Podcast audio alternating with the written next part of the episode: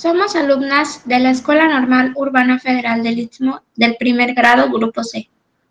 A continuación les presentaremos un audiocuento titulado Caperucita Roja. El orden de los personajes será el siguiente. El narrador y el leñador estará interpretado por Yeshua Vázquez Cruz. Caperucita Roja por Itiel Kenisha Ortega Rodríguez. El lobo por Mariana Viniza Sánchez de la Barquera López. La abuelita y la madre por Julisa Itzel Isidro Vicente. El cuento comienza así. Había una vez una hermosa niña llamada Caperucita Roja. Caperucita, la abuela está enferma. Sé una buena niña y llévale esta canasta de comida. De acuerdo, mami. Aquí tienes un pastel, algo de pan y miel. Ya mismo la llevo. Seguiré el sendero del bosque. Sí, por favor, ve directo a casa de la abuela y no hables con ningún extraño. Caperucita se desvía un poco del camino, recogiendo flores para su abuela, cuando de repente se encuentra con un lobo.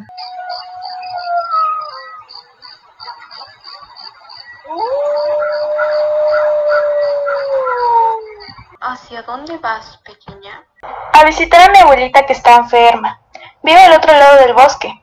Deja que te acompañe. Este bosque es muy peligroso. Gracias, es usted muy amable, señor Lobo. Pero mi madre me ha dicho que no hable con extraños. Está bien, dulce niña, pero ten cuidado en tu camino. El lobo se aleja entre los árboles y Caperucita continúa recogiendo flores. Pero mientras reúne suficientes para hacer un hermoso ramo, el hábil lobo corrió a la casa de la abuela y golpeó hacia su puerta. ¿Quién es? Soy Caperucita, te he traído comida. Ah, entra, querida. Estoy en cama.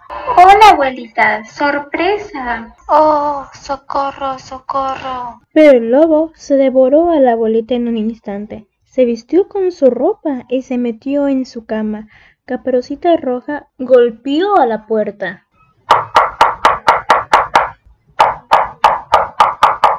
¿Quién es? Soy yo, tu nietecita. Entra, querida. Hola. Oh, abuelita.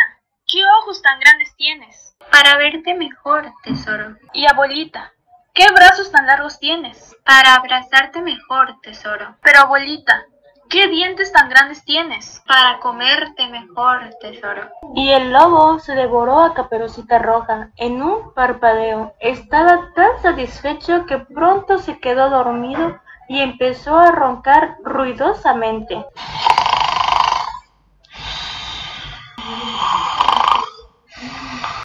Esos sonidos llamaron la atención de un leñador que pasaba por ahí y echó un vistazo para averiguar.